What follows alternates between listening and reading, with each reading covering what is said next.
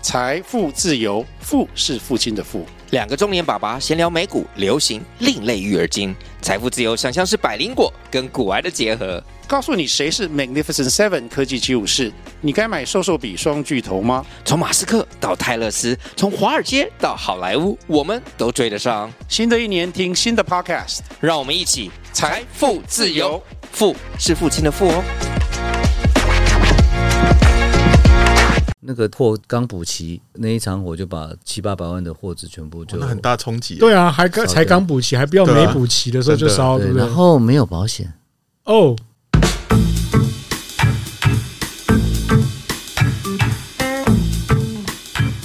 吵架、打架、生病、离婚、甩锅、倒债、诬告、背信、渣男、营业秘密、家人看衰、小到全网八百条都说你杀人的新闻，都在园中鸡汤。嗨，大家好，我是 Max 吕园中。大家好，我是 Mort 林松庆。今天园中鸡汤这一集邀请我一个，我其实刚在路上在想说我怎么介绍他啊、呃他是我对外讲都是说他是我的偶像，我跟他当面吃饭也说他是我的偶像，因为他做的产业是我这辈子都不会想要做的。他曾经用六万元创业，然后做了台湾最大的家具电商。家具电商真的是我真的不想做的事业。好，Anyway，他在这个行业呃，在我们网络的电商行业做了很久，现在也有一个新的一片天，但是这两年他发生了很多事，我们来请他跟我们分享他人生的低谷智慧。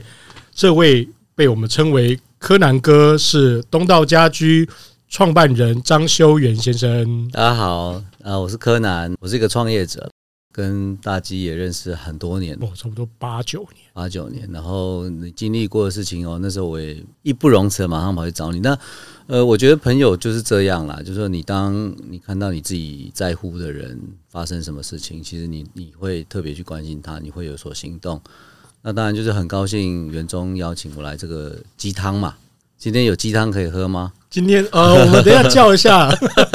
那九如天还是气走这么冷，对，不今天真对？的哦，今天真的蛮冷的。那刚刚也看松庆有跟柯南哥有稍微沟通一下，分享一下互相的事情。我们前面这些集数蛮多都是男生啊，可啊能因为我比较偏心，嗯，就是可能我们这个四十多岁的时候，有一些就是比较没有办法讲出来的事情，嗯那我会引导式的，或是也跟我们这些好朋友讲一些他愿意分享讨论的事情。 OK，对对对，我觉得四十岁的时候，男生有很多这个时候的压力，嗯，有的时候我们是夹心饼干。我记得柯南哥有小孩对，几个我有小孩，然后两个女儿，哦，多大了？呃，现在一个国二，一个六年级。哦，那你还蛮早就就大概三十三十岁左右。我三十岁结婚嘛，嗯三十二岁生小孩。 OK，对对对，那所以现在就是个夹心饼干，你上面的父母在还在还在啊健康吗？健康健康健对康。对对，所谓夹心饼干就是会有呃，就是我们下面下有儿女，上有老父母，然后我们同时要忙事业的这个状况对。夹心饼干为什么要夹心饼干呢？因为要软啊，对不哇，对？ 我们要够软，好切中啊！对不对？不然太硬的话，那个饼干都裂了。真的欸！而且我记得你好像有在学佛，呃，其实也不算啦，就是说，当然就是这几年经历过蛮多事情嘛，嗯你可以、就是过去都是向外嘛，对，那你就开始向内自己去探讨自己的状态嘛。你说学佛，当然就是过去我们有宗教信仰，我家里是道教，那当然对于佛这件事情其实也是不陌生。那有时候其实你呃，这就是一个心灵寄托嘛。那当然就是回归到我们自己本身，其实你会去开始思考，到底呃经历过这么多的事情，有没有一些迹象可循？那其实反过头来应该这样讲啦，就是说这几年你也知道我创业快二十年了嘛。我两年前，二零二一年那时候心脏装了支架。对，那我四十岁的时候，的确是对我人生很大改变，是我觉得我体力怎么越来越差，然后开始运动。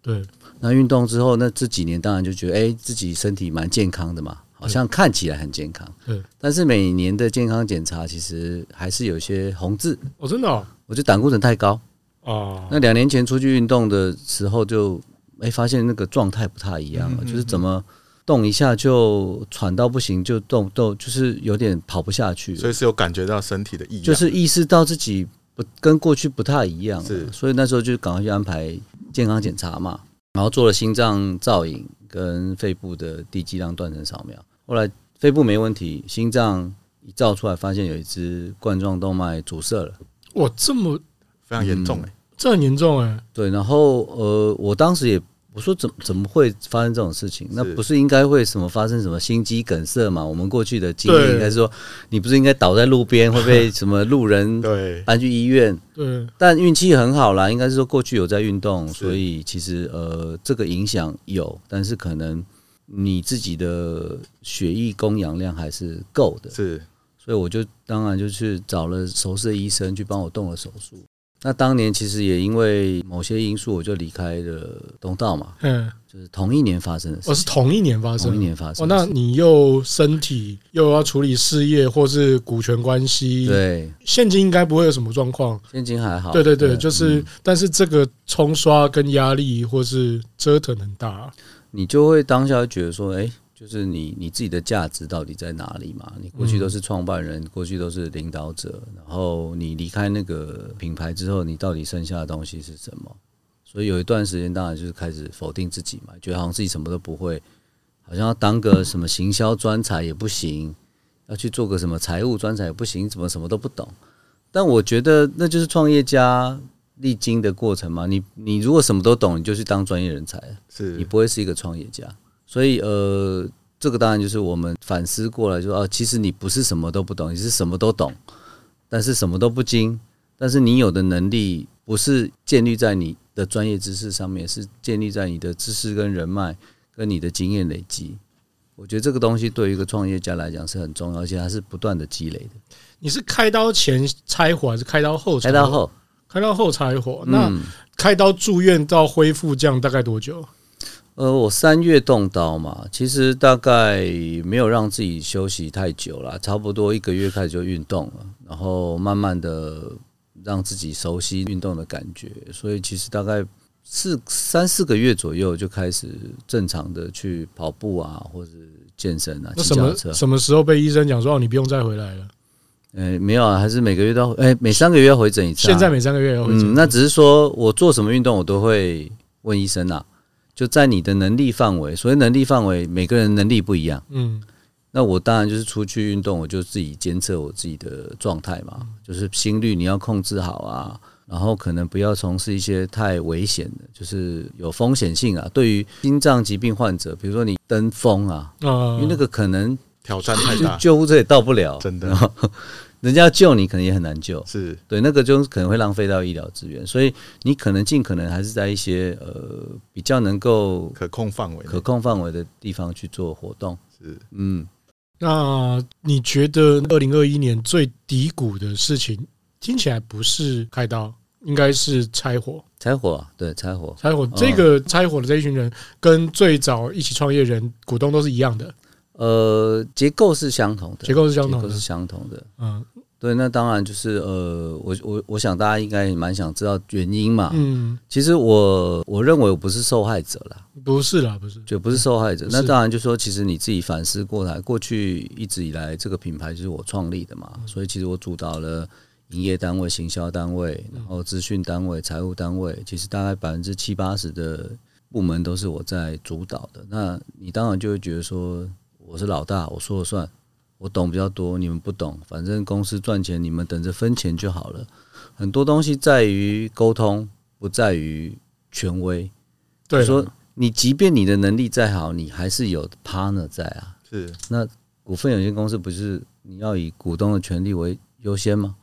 那权益当然有两种嘛，一个叫做利益上的权利嘛，啊，就叫金钱上面的权益。其实第二个更重要，应该是说在经营管理上面，其实如果没有一个良好沟通管道，我觉得这个公司要持续走下去，其实大家的方向不会一致。我记得我们上次吃饭聊天的时候，这个股权是均分的，啊，对，这个这是最大的。我自己个人觉得这是最大嗯的，呃，一个我觉得是一个技术性的 miss。没错。对，其实过去我们认识蛮多的创投，啊其实他们对于投资这间公司最大的 concern 就是你们的股权是均分的。但我们年轻的时候哪懂股权对分配、啊，谁知道这件事？我到处现在都看到还五十五十，五对十五十会现在被我骂，对，那其实这个东西，嗯，你你没有切身经历过，你不会知道这件事情的严重性。真的没错，就想哇，我跟大鸡是多好的妈鸡啊！我他怎么可能因为怎么样然后翻脸？但其实有时候，其实你世界上的事情太难其讲实两三百万、三五百万就可以杀杀人了。对对我会发对现对这件事情很大嗯。我我分享，我我加注一个事情给你听哦。好，有一次我跟就我前老板何飞鹏，嗯我们吃饭，他跟我们分享一个很有趣的事情。他说，假设我们现在三个人，就我们就三分之一创业了哈，各人三分之一。然后年底啊，大家把那个贡献值写出来，假设十分，十分写出来，松庆可能就写说你五分。呃，柯南哥两分，我三分，好，然后我可能写写五分，然后就都这样。他说把三个人自己的那个分数加起来，绝对超过一百，就是我写我自己，嗯，所以到后来，这个东西是一定会吵架，通常是一定会吵对架。对，因为其实大部分人都会放大他自己的能力啦没，错，应该还有这样讲贡献度贡献度嘛。所以其实这件事情没有错，就像你讲了，他一定加起来超过一百，每个人都觉得他贡献很大啊，对没有我哪有你，对不对？对没有你哪有这间公司？对对不对？就是这件事情，就是哎、大家都有贡献，只是说你要去量化这件事情，到底要用什么东西来量化？对比如说，我举个例子好了，就是你假设我的部门，我可以用营收、营业额、毛利额来贡献。比如说，有些东西很难衡量嘛，对啊，比如物流的吞吐量，对然后你仓储的利用率、呃库存的周转率，这些东西都是可以分析的嘛。但是如果你管那个部门，你这些东西都不在意，你怎么来告诉我说你对这间公司贡献有多大？我要在这里先帮柯南哥加注一下，因为今天听我们的观众，呃，不见得是我们这个行业的，啊就是电 OK 商行业或是网络行业的人。那我也顾问过很多行业，那我们尽量用我用白话或是叙述一下，我稍微解释一下为什么我觉得柯南哥是我的偶像。家具电商是我这辈子一点都不想做的生意。你大家思考一下哈，家具这个东西，比如说我们现在有坐在沙发上，我们现在在录音，沙发那个体积，然后谁帮你运送？就是沙发这个东西不是黑猫宅急便可以帮你送的，然后还有衣柜，还有什么什么茶几，随便就是它的体型是就是乱七八糟的哦，茶几是乱的，所以呃加上会有师傅运送，嗯然后还有你要想想看，还有七天鉴赏期，家具有七天鉴赏期吧？有啊，当然有啊。对啊，嗯我靠，谁要做这种事啊？所以我一开始认识他的时候，我记得是一四一五年的时候，然后那时候我也跟我的当时股东有一些纠纷，然后我认识柯南哥的时候，我就非常惊讶，然后我就真的是下巴掉下来，我说。我知道东道家居，然后我并不知道认识柯南哥的时候，我大概知道东道有多大了。然后我就想说，居然有人可以把这种东西做的这么大，那背后的人辛苦才是吓死人，还要约时间送货、嗯对，要约配，你们最后一里路送到的，就是完成，像现在有很多这种比较大型的，他可能会先找六都嘛，嗯然后你们最后一里路努力的送到服务的最后完成到哪边？其实基本上都送了。那当然有些偏远地区我们会加收运费，因为对还是考量到司机的酬劳嘛，因当然为主要是呃运送是司机，所以基本上他跑这趟路，你还是得把这个钱拨给他啊当嘛。然，当然，当那然，基本上除了一些山区啦，我们对讲山区可能阿里山呐、因为那个实在是呃不能够说不划算，是说你去的那个经济效益其实很低。是那你到底要怎么跟客户收钱？对这件事情也很困扰。对，买个衣柜一万块，你刚刚收一万五的运费，你只能用大数去补那个小小单。对，所以这件事情其实，它其实本来就是在建立在专车的服务上对面，对对对对，它不可能其他有什么刚好要买别的东西，对啊，很难遇到啦，几率问题对。啊，那你去又空车回来，那对于司机的体能消耗跟车辆的耗损，其实都是很大的挑战啊。那呃，过去当然说我们 H&D 它是自建物流嘛，对，那管司机这件事情又特别的辛苦，非常难欸诶，嗯连很自棒物流都自建啊，对啊，自建好物流夸非常张哎，买车管司机，然后你知道，就是你我们曾经有发生过一件事情，就是司机在车上着火了啊，高高速上车车着难，火着火了，对，那车着火，你还好没有影响到其他人，但这台车的报销其实就是归损到公啊司身当上然，对对，那还有员工也没怎么样，对所以其实你在这种司机承揽的。运输上面，其实，在某种程度上面，它是一个很高风险的超风行业险啊，而且挑战非常大，管理也嗯非挑常战困啊很难，大，对。然后那时候我也不晓得怎么走过来的，因为我们自己送过货嘛，自己下去送诶，就是曾经自己送过货，所以你会知道物流单位的辛苦。是那当然这件事情其实不可否认，就是呃呃很多的物流司机啊，对他其实很多状况下他也会干这个行业，他本身可能有一些经济条件上面的问题，是有可能他每个月还要负担给什么信用卡公司一些对代扣的费用。对那他太多事情，就是台面上、台面下的，你要帮他处理很多有的没有事情。那个不是只有在管理上面的，你还有等于是人性进到上他的生活里面对的。生活的关系哇，哦你真的很了不起，真的超了不起。那我自己是蛮好奇的，就是你经历这么多，就是建立公司，还一点一点的把这些建立起来，又关心员工，但是到那一年，你必须要面对这个哦离开，你你自己为什么会愿意选择就是放手？是你选择还是开了会大家一起讨论还哦，是被逼的呢或是或是被逼其实对呃，我当下是被通知离开的嘛，哦被通知离就开，是说没有去哎争取一下呃当然就是有所争取啊，只是说这件事情你你到最后当然呃你要凭一己之力去对抗百分之八十的有点难了股，权其实不容易啦。那即便让你争取回来，这个公司也有可能是四分五裂。对，但最后权衡之下，那我拿钱走人，虽然这个价钱不一定是你能够满意的，但我相信也没有任何一个人就是接受到这个状况他是满意的。那呃，我觉得离开你自己的心态很重要啦，就是你重新再开始哦，你得到的东西到底是什么？那我就重我就重新思考说，我如果留在那里会更好吗？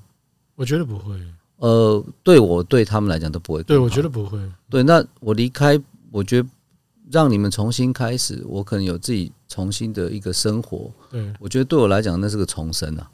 这样子几年，就是东道这样开，就到你离开这样几年，东道创立，我从零，我是零四年设立公司，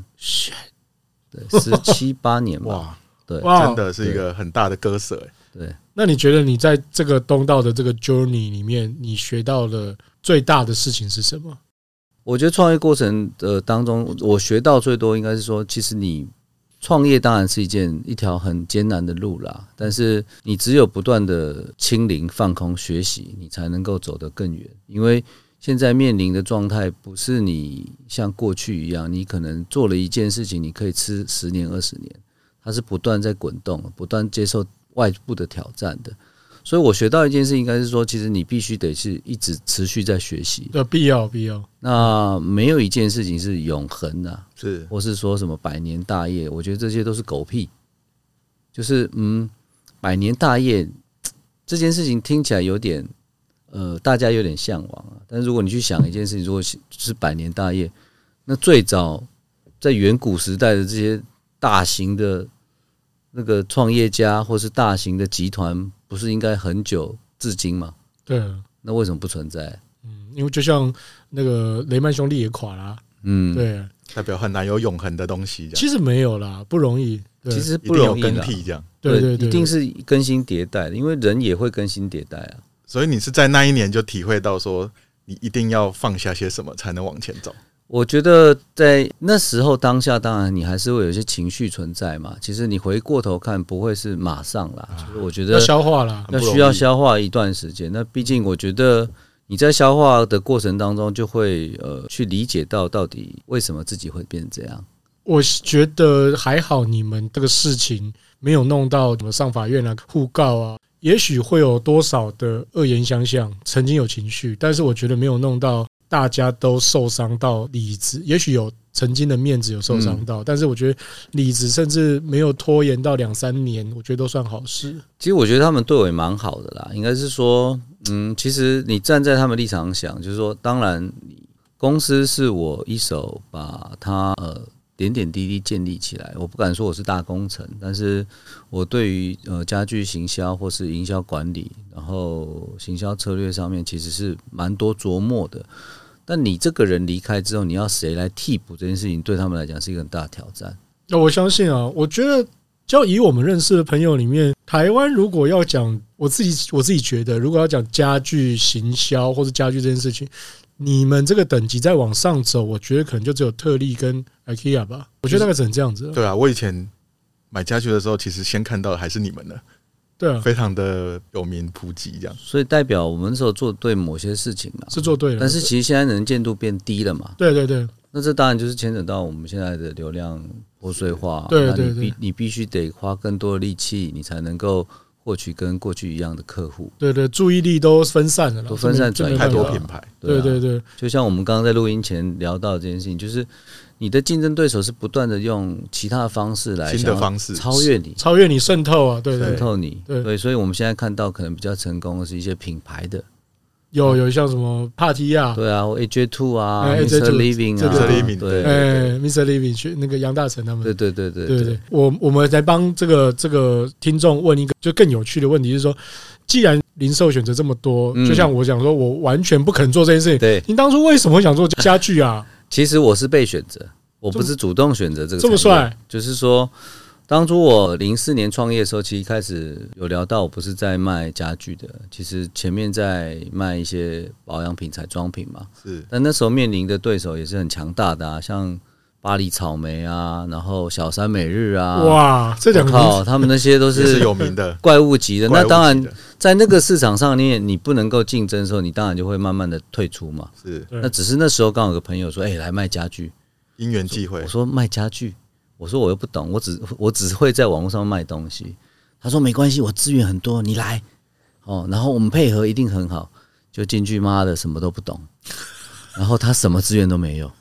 所以你也算是被骗进去了。所以就从零开始嘛，所以我们才会知道说，你从家具从购买到配送这中间所有路历程，我们都经历过啊。你知道我第一个货是怎么来的吗？请说。我第一个货是从人家那个设计师的一个目录上面，他后面工厂的地址涂黑了，把它我们把它刮掉还原，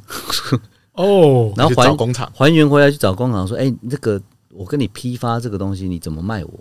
你那时候哪知道家具的行情是什么？是，然后他给你打折，应该不会打得太好，你也不晓得，对所以你这东加一点西加一点上去，呃能动就卖了。很合理了。啊那个对时候应该就这样。所以那时候当然，我觉得运运气好，应该是说，其实你没有所谓的流量成本，你对管理上面好像也没有懵懵懂懂。比如说三十 percent 我就卖了，对，货能动就先闯了。哇，嗯，找不到得机会了喽！你会发现，其实家具是多么不透明的行业啊！超不透明的、啊，超级不透明的。那以前的时代，人可能乘以五、乘以十在卖啊。对对对，你是乘，你是抓三这十么夸张哎松信，你不知道是吧？大概是呃，我不会讲出来，大概是不是乘以五十加一点五，大概是是这样的乘折数，或是这样的折以数。。哇，真是太太惊人了 对对对，基隆有一条家具街，那个打出来的折数都可以再先把它打个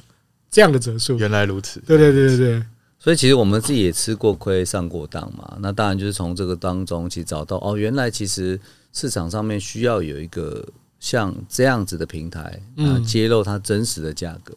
也就是我们讲的明码销售啦。那感觉这对既有体系好像是一个我蛮觉得大是的个破坏冲击，耶嗯蛮蛮蛮蛮大破坏的。在应该过阻力去也不小啊在。过去十几年的确是啊，但是其实现在已经现已在真经的大家都是一样了。对数位因为时代就难了，像 Mr. Living 他们就是呃，就是有直接找到工厂，甚至是意大利那边，他们就直接用重新设计。啊他原来如此，他去解决掉，甚至是从北欧设计那样的状况的感觉，所以是它的价值感整个拉高，然后就有是重大，就是其实都还在做打掉中间人啊。嗯没错对再对去对中间化这件事情。对啊，我们来问一个比较兴奋的事情，好啊那你你有印象中东道哪哪一个案件是你自己知道，然后那个服务是让你非常 exciting，就是那件事情居然有人买这个东西，或是你完成了哪个客户的什么事情？其实我觉得最值得兴奋，应该说，其实你解决掉有些人，他真的在那个区域他买不到东西我。发现是这样子、欸，嗯对对我自己也是，那当然，就有时候其实说你很辛苦嘛，但是这辛苦是有代价。我讲这个代价不是劳务报酬的代价，你是心灵上面的满足。对，就我们曾经有客人，他那个地址是我们完全找不到的。那我们送到那个地方，他发现它是一条溪，啊，这么酷，然后那太特个别了司机回报说：“老板，这找不到这个人，你可不可以联络一下？”然后那个呃，他是一个部落，哦，后来那个部落人说：“呃，可能花你在那边等我一下好了，花莲或台东或是对对南对，投就这是样的地方，花东纵谷那个对对地对方。那当然就是说，我们其实心里也知道说，其实很多时候他们给了一个地址，那个地址根本不是一个真实的地址，等一下，这什么意思？就是说 他必须要有个门牌，呃，对我们才能够约嘛。对，那那他他没给有那个地门牌方的其实就是，比如说呃某个槟榔摊的 距离几百公尺外的地啊，方，因为他那里可能没有门牌他那里没有门牌，哎就没然后门你可能也找不到。 ，shit，所以你必须得跟他约在那个地方。他有时候来接货，或者说你在他在带你进去那个里面。那当然，其实呃，对我们来讲，其实我们过去的 slogan 叫做“轻松成家，嗯梦想生活”嘛。是其实我我这十几年以来，其实都是一直凭借着这句话在做生意的啦。嗯，那那个就是你的北极星嘛。对那如果你的使命是这样子，其实你就必须得帮客户解决问题嘛。对，那解决的问题当然就是说，对他来讲，他也许他可能感受到我们愿意这样子做，但我觉得更多的是你内心的那份热情，热情跟激动是能够让他感受到的。那他也很感激你能够愿意为他做这样的事情。我觉得那就那做生意其实有时候要的不是一个不是 transaction，对对，嗯，你要的只是一个某种程度上面满足你当初承诺下去做的那个事情而已。这句话真的太帅了。真的很不容易。我们在场中，就是这个现场都感受到你那个力量，哦，不是凝不是凝重了对哦， 是力量。很温暖呢、对啊很温暖。就是我我自己个人觉得你是一个呃，也当然是有历练的人。然后我觉得，其实刚刚大家可以从我们前面在讲一些股东之间的状况的时候，其实柯南哥当然是第一个已经消化了那些情绪，但是他慢慢的讲这件事情，其实我觉得已经就是变成他的养分了。一般消费者真的对买家具有时候是有一种距离的感觉。对那你你能真的能够让消费者觉得，诶，买你们的家具被重视、被服务，然后体会到你想要传递的核心价值，我真的觉得是很不容易，也开创了一些新的模式。这样，其实我觉得产品本身其实很在家具产品上面很难有变化啦，就是说它沙发就长这样子嘛，那要么就皮的，要么就布的，要么就是多增加一些功能性。但我觉得品牌它的温度这件事情到底要怎么传递给消费者，我觉得那个就是品牌差异化能够做的事情。没错，比如说你的服务，然后以及你你能够提供怎么样价值给你的客户。那过去一直以来，我们除了提供各式各样的家具以外是，在我们有能力的范围之内，其实我们是过去大量存货嘛，对所以我，们的库存可能好几千万在那个地嗯哦方，，这然后个仓也是库很不容易。仓库可能要五六千平，对，然后可能你你养的司机要十几二十台，那其实这些东西都是消费者看不到的。那他唯一看得到一件事情，就是这个东西送到他家的时候那个模样。那你知道疫情期间，其实我我们司机也很可怜，你知道吗？哦，对对，疫情之间怎么送？他很多司机是第一个他也害怕染疫嘛，第对二个其实消费者也担心。对，还有家具体积那么大，有可能沾上面有沾病对毒。啊，你知道那件事情，其实我我们一进去人家家里就是一小时，有时候半个钟头，他接触的时间是很长的。对，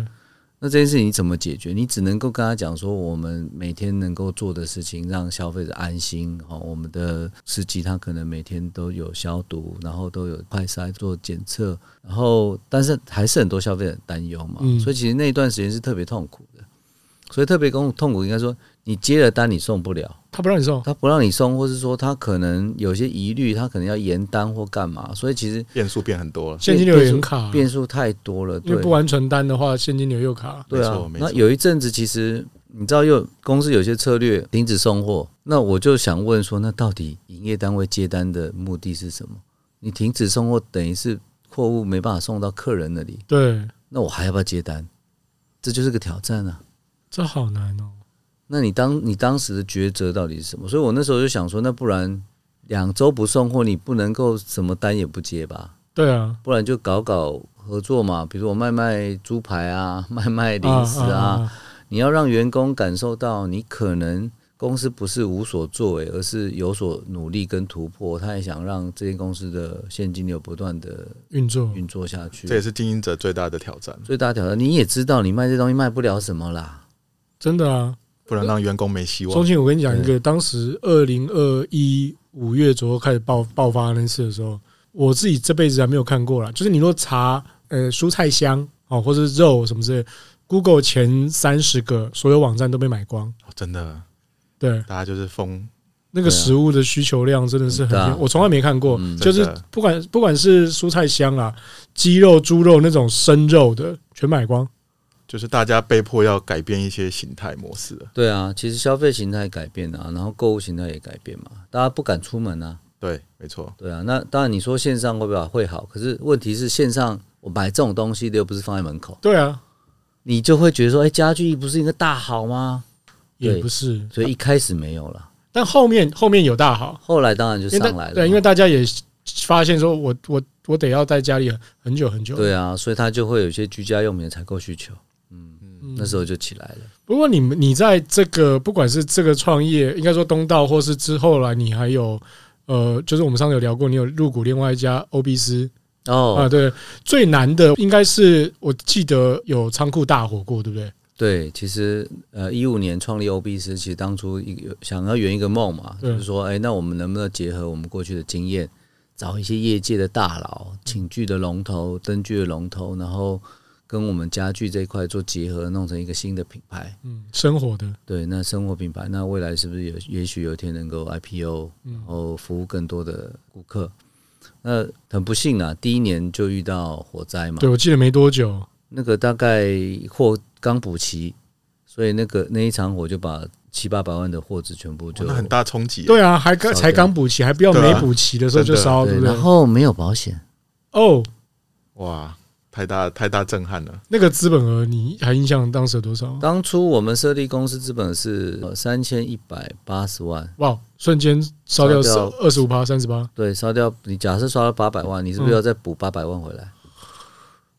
那压力真的很大。你等于是一千六一半就没了嘛？对啊，那你当初的营业目标是第一年要达到一亿的，我记得是一亿，对，嗯一亿对。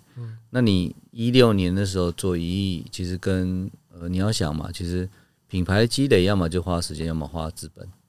你只能够从资本，对，你只能够走资本，你才能有机会达到你的那个目标。那的确啦，目标达到了嘛，但是后面没有任何金源了，因为你很难再募资了，因为这样的模式其实对于当时的时空背景来讲，它不算是一个创新的模式，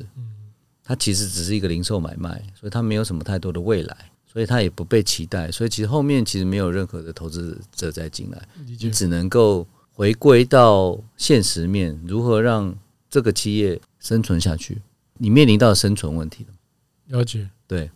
所以就实打实的重新开始啊。 O B 是现在你还有任职吗？或是负责呃什么事，情我每周三都会跟他们开策略会议啊，哦，就是呃，我是创办人嘛，那我也是其中的执行董事。对，那当然，其实面临这个状态，我觉得我对他有一份责任在了。那所以每周三进去，我就跟现在的董事长说：“哎、不管公司要做什么，我能够帮上忙的，我就一定帮忙。那过去你有那么多的家具的资源，不管是工厂或是人脉，或是一些呃行销的资源，其实我就是有所能力，我就往那边丢。那当然，接下来有几个方向嘛，比如说我们就降低库存，嗯然后不再备这么多的现货，那走所谓的期货的模式，找中国我们很多的合作的供应商，他们现在短影音素材做的都比我们好，对啊，那我们把产品放到我们的展间，让消费者来体验，然后透过这样的方式去把库存降低，增加现金流营收。那第二块就是往上游走啦，就是切入轻装修市场啦，锁定新城屋，就是可能低总价一千万左右，底下他可能没有太多的装修预算，那我们帮他把所谓的天地壁啊、灯具、家具这些全部配进去，那从六十万开始把整个案子做起来。那对于我来讲，其实呃，它某种程度上面也是在转型。那包含过去我们经历过很多事情，没有人要做你就下去做嘛。每周三直播，没有人来我来嘛。电视购物没人上我上嘛。那其实你你会带到一个起头的作用啦，就说他都这么努力了，那员工怎么能够不跟上？嗯我觉得其实一个领导者他要看让你的跟随者看到，就是说其实他比你还努力。真的。对，所以在没有路的时候，你是愿意去开拓那个新的路。当然了，我觉得那有什么？就是你你你你什么都愿意去尝试的时候，其实你员工也会看看得到啊。因为做这件事情对我来讲，就是哪怕是说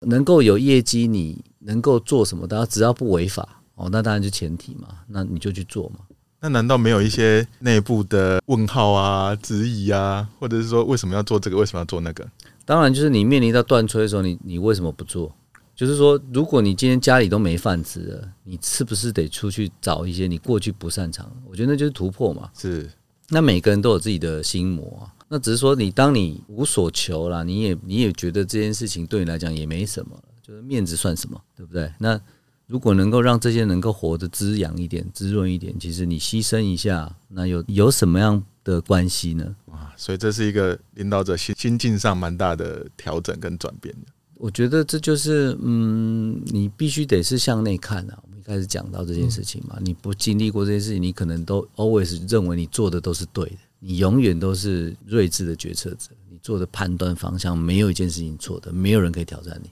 但处处都是挑战啊。真的，真的，真的。